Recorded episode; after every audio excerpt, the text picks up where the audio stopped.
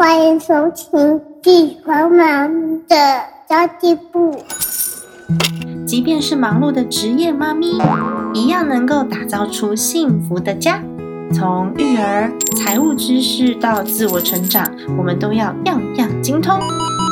我是精算妈咪 Sandy Two，我会在这里透过自己自身经验的分享，以及访谈各个领域的专家达人，让你跟我一起打造属于我们自己的理想生活。Hello，大家好，我是陪你精算生活、创造理想人生的 Cindy Two，新年快乐！我在录制这一集节目的当下，其实是大年初二的早晨，等一下就要回娘家喽，觉得很开心。虽然说 我跟我妈几乎是天天见面啦，但是总觉得哦，好像初二回娘家有种特别的意义，而且会见到我很久不见的外婆。外婆呢，已经将近要呃，应该是接近九十岁了。确实的年龄我不是很记得，不过他很酷哦，因为他一直以来呢都是讲师，从年轻讲到老。那他都是面向东南亚地区华人世界，什么泰国、马来西亚、新加坡、台湾都有。那他都是在讲关于宗教传道方面的内容。在疫情的期间。因为不太能够到处飞嘛，他以前都是实体讲座啊。那他现在呢？因为疫情的关系，这三年他已经会用 Google Meet，然后会用 Zoom，而且呢，他的 Line 用的非常的好。将近九十岁都可以这样学习，我们还有什么资格说我们不会，对吧？所以今年过年，我给我自己一个小小任务，就是过年期间，因为厂商全部都休息，所以没有人会发工作给我。我就可以把之前想要看的书跟出版社寄给我的书赶快看一看。目前我已经开始看的有幸福文化的墨菲定律这本墨菲定律，我其实在年前就已经在阅读了，只是还没有把它结束掉。所以呢，我就专注的看了这一本书。然后呃，在除夕当天的晚上，因为在婆家嘛，大家很热闹聊天的时候。我在看尼采商学院这本是呃《金周刊》出的书，那《金周》出的这本书也蛮有意思的，之后有机会再分享。然后昨天年初一，年初一的时候，我看了《亲子天下》的未管教立界限，那这一本才看了四分之一而已，还没看完。今天应该会把它给完成。因为过年期间有很多的亲戚朋友，小孩也不见得会一直围绕在我们身边。像今天下午，因为姐姐要回来，所以就会有我的外甥。那外甥跟我儿子的年纪差不多，他们就可以玩在一起。然后大人呢，有可能聊天啊，或者是看电影啊。像我老公就最近就在追电影、追美剧。那长辈可能就打麻将，所以我们都可以做一些自己想做的事情。我今天就想要把这个呃《为管教立界限》这本书看完，希望可以哦。那么今天要分享这一本墨菲定律里面给我的感想。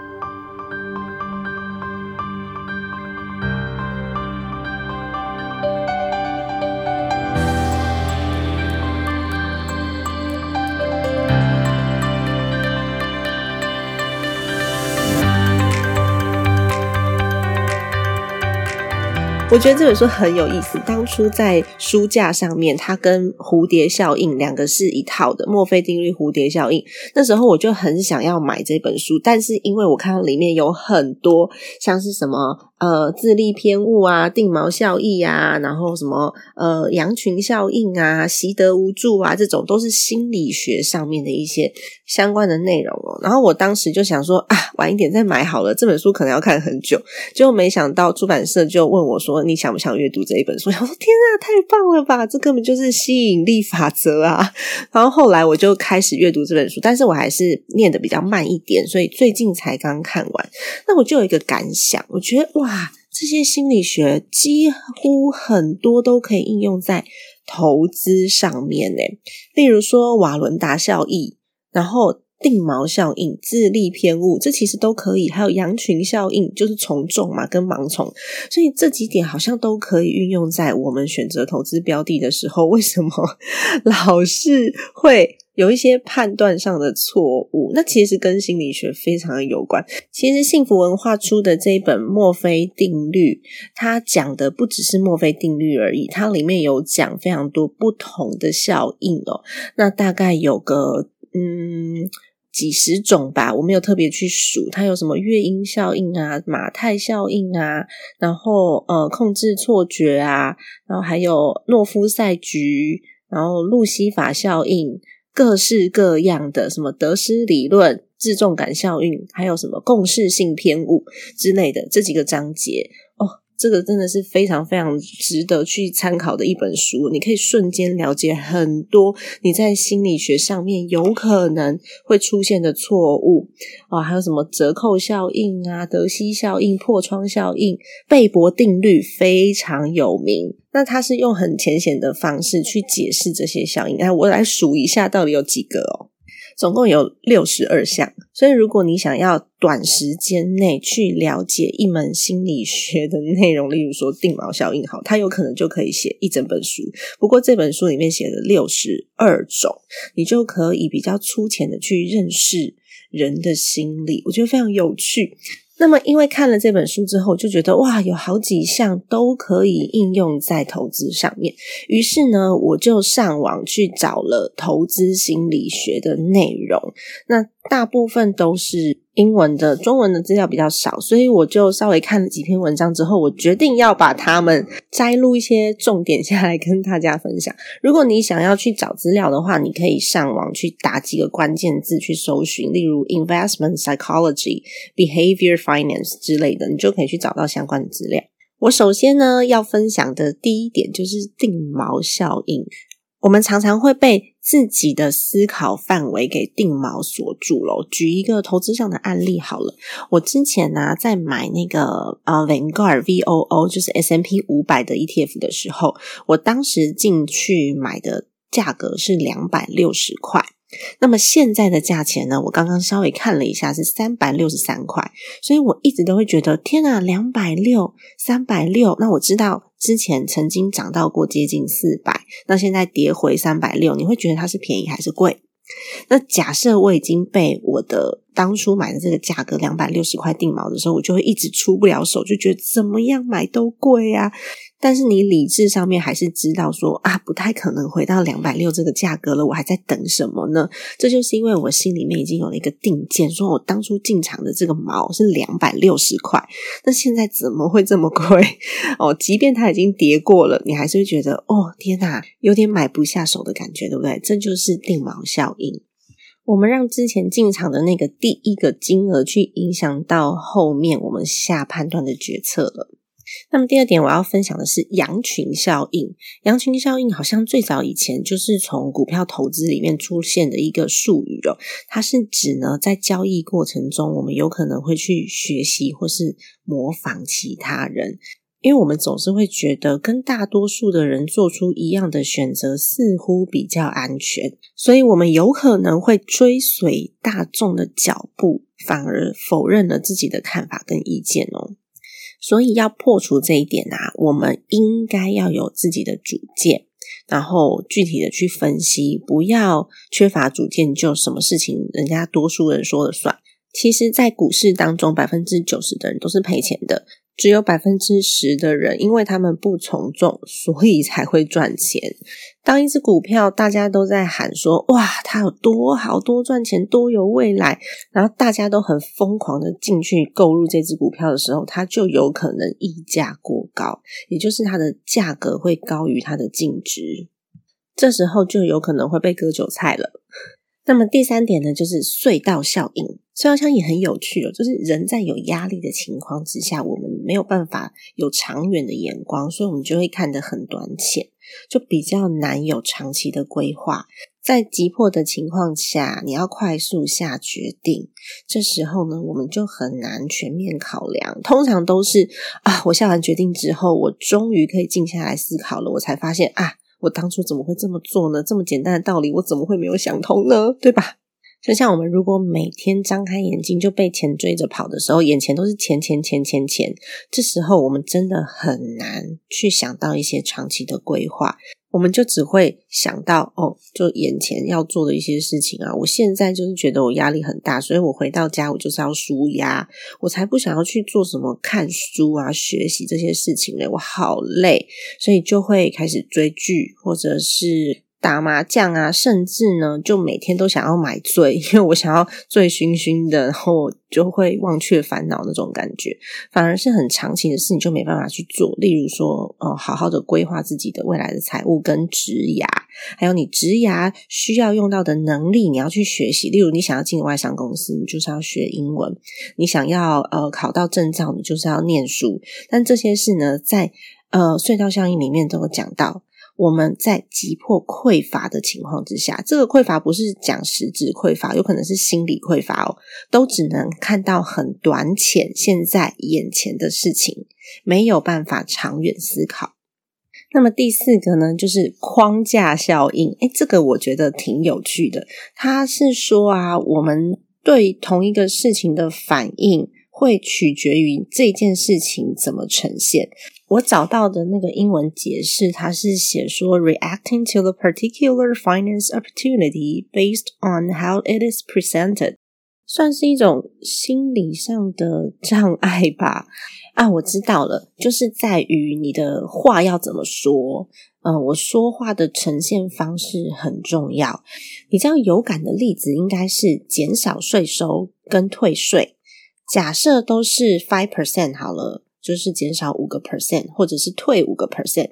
那么减少五个 percent 的税金，我们就会觉得哦，那就被减税啦，哦，开心开心这样子，就觉得嗯，这应该是我自己本来就应该应得的。但是假设呢，政府是先收了五趴之后再退五趴下来，哇，这对我们来说就会是一个天大的恩惠。想说哇塞，好棒哦，政府就退钱了耶！我们会觉得这笔钱本来不是我们的，然后现在变成我们的了，所以。就政策上面对心理的影响，应该是退税的效果会比减税效果好。但是因为你知道一来一往中间那个行政成本的消耗非常大，所以在实际的运作上面不见得会用这样子的方式，但是心理学上面会，金额一模一样，只是感受的问题。那第五点呢，就是选择性的偏误。选择性的偏误是指我们每个人都会有自己的一些过往的经验，也会有自己的想法，所以我们在解读同一条讯息的时候，其实是带有偏见去解释的。有时候甚至会带入个人情绪，甚至我们会去忽略一些我们不想要听到的资讯，然后去收集对自己的论点有益的。资讯来佐证，你就会发现怎么讲都是你对啦。总觉得自己讲的、自己选的东西就是最好的，强化了他的优点，然后弱化了他的缺点。那么当然就没有办法非常客观的来判断喽。第六点呢，就是呃权威效应。就我们只要看到有比我们成功、地位很高，然后大家都很尊敬他的人，他说出来的话。跟你隔壁邻居说出来的话，即便一模一样，这个权威人士说出来的话重量绝对远高于你隔壁的邻居。即便他们讲的话一个字都不差，也是一样哦。我们都会去听权威的意见，觉得哦，他可能比较相对于可信度比较高。好啦，这也就造就了一大堆股市 名嘴。只要把自己的形象塑造的够厉害，信他的人就会越多。甚至呢，以台湾的呃市场规模，有的时候有一些股票啊，规模比较小的，甚至呢，它是可以被言论操弄的。例如有一只股票，我想要它明天涨停板，所以我今天就发了一百个名嘴下去，我付他广告费，然后让他们全部都讲这只好，然后散户就会跟着进去买。那跟着进去买之后呢，它就涨停了。那么操作这只股票的这个人，也就是当初放消息的这个大户，他就可以退场了。他退场之后，这个股价就会回到原本它该有的位置，然后这些散户就惨兮兮的一片。这就是为什么我会告诉大家说，我自己玩美股比较多，台股比较少的原因，就是因为市场规模不太一样。美国这些全球的规模大到没有办法被个人或是被一群团体去操作它的股价，但是台股真的有一些比较简单，你稍微有钱一点就可以玩弄于股掌之中了。那么权威效应除了用在名嘴身上以外，你也会发现你身边有很多哇塞，就是民间股神或是民间投资的神，他有可能是你的叔叔阿姨，甚至是你的父亲。然后你就会觉得他讲出来的话哦，每次都很准，非常具有权威感，所以他怎么讲你就怎么信，因为你希望可以赚到钱嘛，你有那个期待。在书本里面也有讲到这个部分哦，威权效应无所不在。书里面提到了一个案例，我觉得很有意思，跟大家分享哦。他说，其实很多的空难啊，都是机长犯错，这个错误呢，有可能是很明显的错误，但是副机长却没有针对这个错误采取任何的行动，因为他就觉得，哦，那是机长做的决定，应该没错吧？那导致了蛮多的空难是因此而产生的。因为我们都会觉得，哦，这些权威他们做出来的决定，他们说出来的话，应该是对的吧？因为我们有一种安全心理啊，就觉得说，哦，权威性的人物，他们就是楷模，所以服从他们就会很安全。但其实不一定哦，权威也会犯错的。那么再来第七点呢，就是瓦伦达效应。他在讲，你越在意的事情，就越容易失去。嗯，书里面也有讲到。这个瓦伦达效应，它取名来自于一个美国非常有名的钢索表演艺术家卡尔瓦伦达。他的表演一直都非常非常的精彩，而且稳健，技术高超。他从来没有出过事故。但是在一九七八年，瓦伦达七十三岁的时候，他决定要退休了，所以他要做最后一次非常精彩的钢索告别作，然后他就要宣布退休。以他的技术跟经验技巧都不太可能会出事，但因为这一场是他的告别作，他非常非常的在乎他，所以连最基本的应对的能力都失去了。他以前在走钢索的时候，都是会非常的注意。他的左脚放哪里，右脚放哪里，他是全神贯注的。但是呢，因为这一场他的告别作，他太重视了，所以因此呢，他会把注意力放在其他的地方，就注意到观众啊，注意到反应啊，注意到环境啊，反而他的反应就变慢了。那么在这一场告别作当中，是他一辈子唯一的失误，而这个失误呢，也让他失去了生命。瓦伦达效应告诉我们，有的时候。压力不一定是动力，有可能会让你有一些心理或是生理上面的不良反应。那么，压力有好的压力跟不良的压力，亚伦达效应就是属于这种。不良的非理性的压力哦，会造成人患得患失。我不知道大家有没有过经验哦，就是你如果跟先生吵架，然后心情非常非常不好的时候，就会煮饭的时候患得患失。有时候火开太大，或有的时候哎盐放成糖这种。那也有很多的电视剧会演，就是你在患得患失的时候，你可能连最基本的过马路要注意看左右两边的车都忘记，然后就发生车祸。那么接下来要分享第八点，叫做自立性偏差，这也蛮有意思的。我查到它原文的解释，它上面是写：believing that good investment outcomes are the result of skill，就是我相信我投资的那些成功是来自于我自己的技术很好，我自己的分析很好。And undesirable results are caused by bad luck。那我如果说是投资失利的话，这些结果都是因为周遭的条件不好啊，我的运气不好啊，所以我才会投资失败，都跟我没有关系哦。这也是一个蛮普遍的现象啦，因为人都会把成功归咎于自己，就是你看我多厉害，我下判断真的是超准确的啊，这都是我过去的经验啊。你看我这几十年来真的没有白活，怎么那么厉害啊？但一旦失败了，你就会觉得啊，都是因为这个最近政治环境不好，经济环境不好，这真的非我所愿啊，都是周遭的因素跟别人哦。所以人有的时候会很难理解他人的处境，还有周遭的客观条件，因为人都会稍微比较自我中心，所以他会把失败归咎于他人，然后把嗯成功归咎于自己。这其实是一个很普遍的现象，除非你是一个会内自省的人，否则的话，因为想要逃避痛苦，所以就会有这种。自利型的行为就是自己的自利益的利，自利型的行为也就是自利偏差。有时候在投资上面，你会误认为自己很厉害，举个例来说好了，前几年呢，其实股市非常的强劲，所以有很多的投资人因此赚了钱。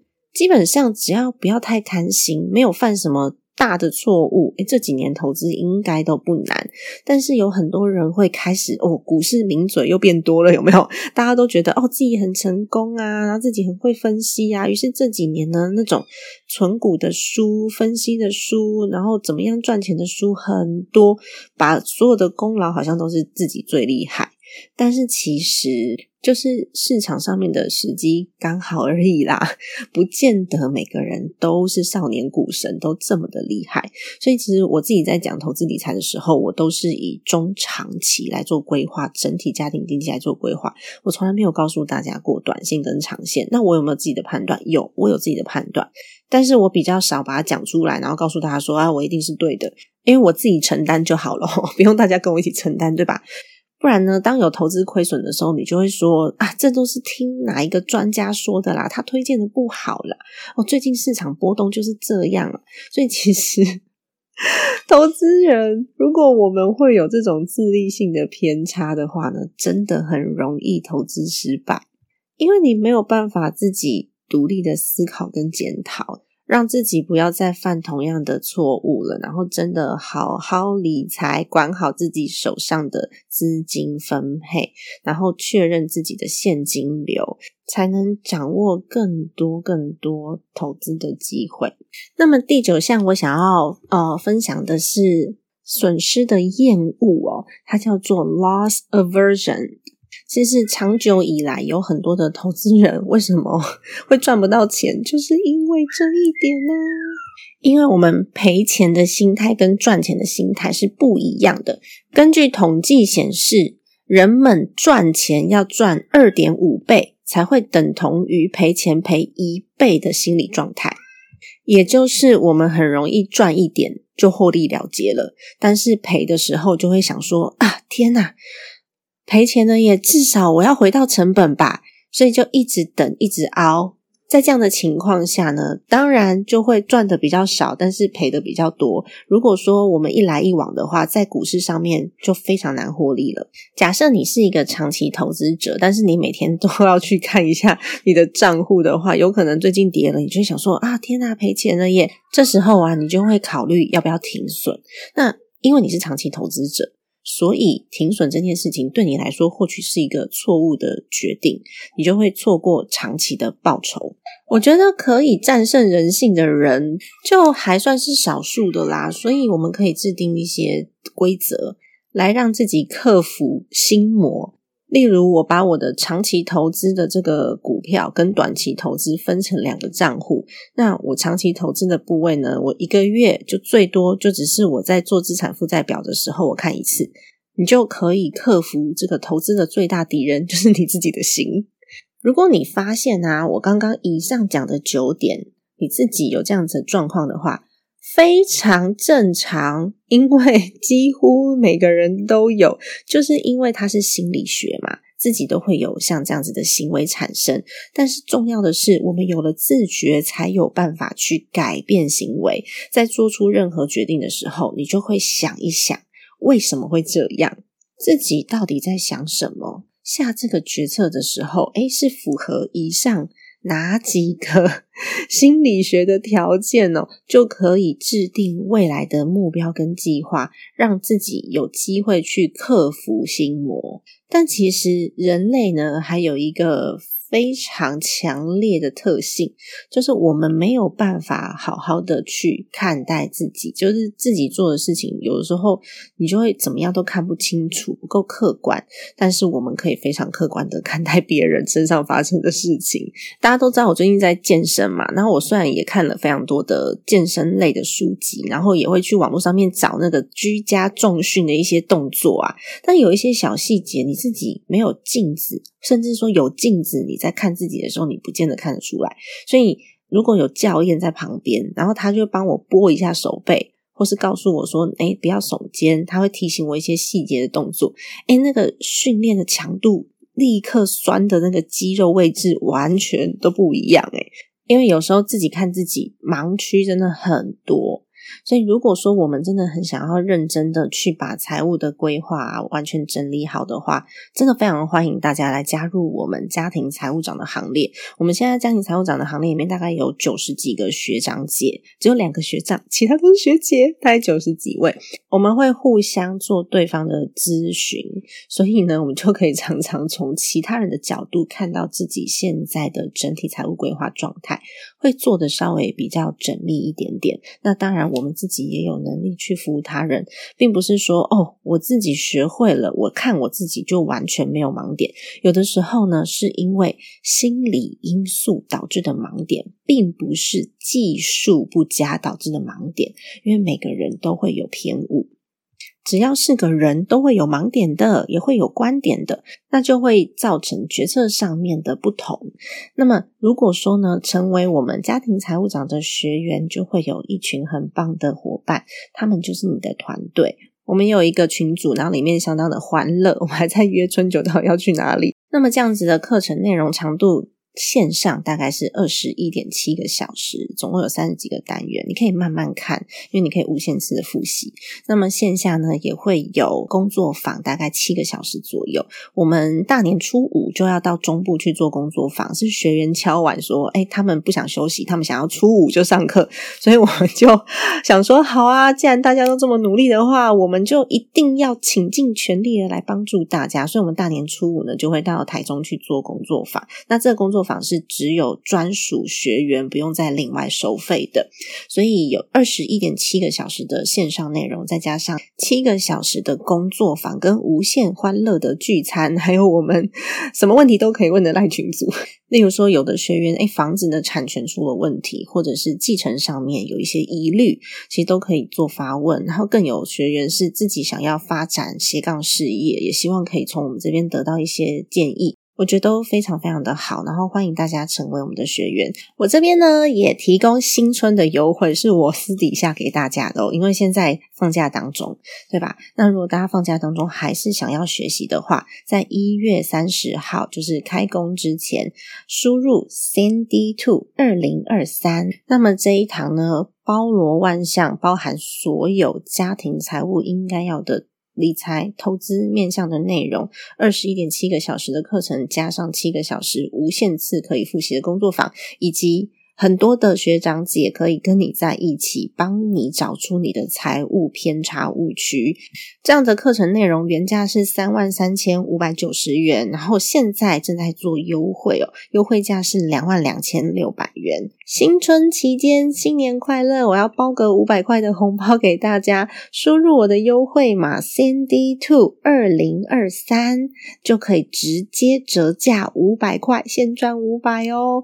如果你真要问我领到年终奖金要买什么东西的话，我个人觉得投资自己永远是最划算的。